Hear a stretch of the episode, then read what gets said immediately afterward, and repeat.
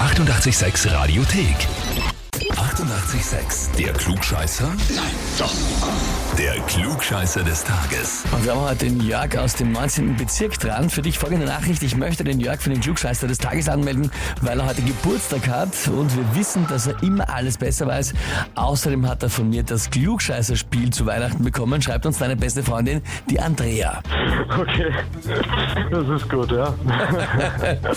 Alles Gute mal an dieser Stelle. Dankeschön, danke. Und ja, das heißt, es ist eh schon etabliert in eurer Freundschaft und auch im Freundeskreis. Du weißt alles besser. Wie wird man unterstellt, ja? Jörg, dann ist die Frage, möchtest du das auch noch per Urkunde und per Klugscheißer-Evel bestätigt haben? Ja, sicher. Wenn ich dafür nominiert werde, warum nicht, ja?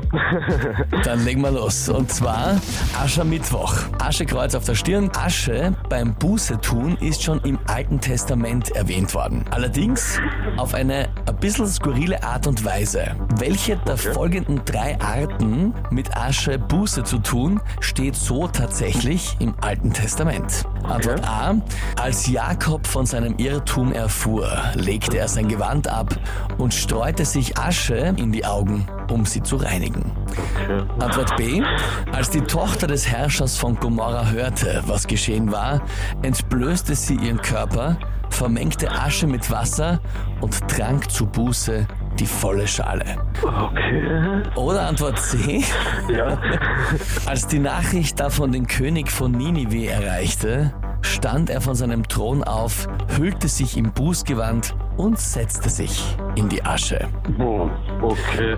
Es Also ist wirklich eines davon auch wahr, also muss man auch sagen. okay.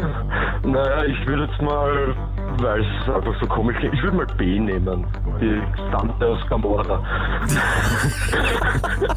Die Tante aus Gomorra, die Asche mit Wasser vermengt und das dann trinkt.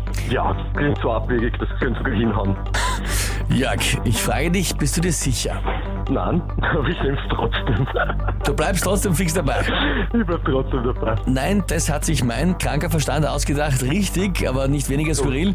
Antwort C. Sich in Asche hineinsetzen. Okay, gut. Ah, komisch. Was, was das helfen soll? Aber du bist nicht gescheitert beim Klugscheißer, sondern du bist gescheitert, nämlich worden. Jetzt weißt du nämlich auch diese Geschichte. Stimmt, ja. Man lernt nie aus. Dann noch einen schönen Geburtstag, Jörg, dir. ja? Danke dir, danke, danke. Ja, und ob Geburtstag oder nicht, egal an welchem Tag eigentlich, wer hat's verdient, den ihr kennt, beim Klugscheißer des Tages antreten zu müssen? Anmelden online auf Radio 886 AT. Die 88,6 Radiothek. Jederzeit abrufbar auf radio886.at. 88,6. Eighty-eight, sex.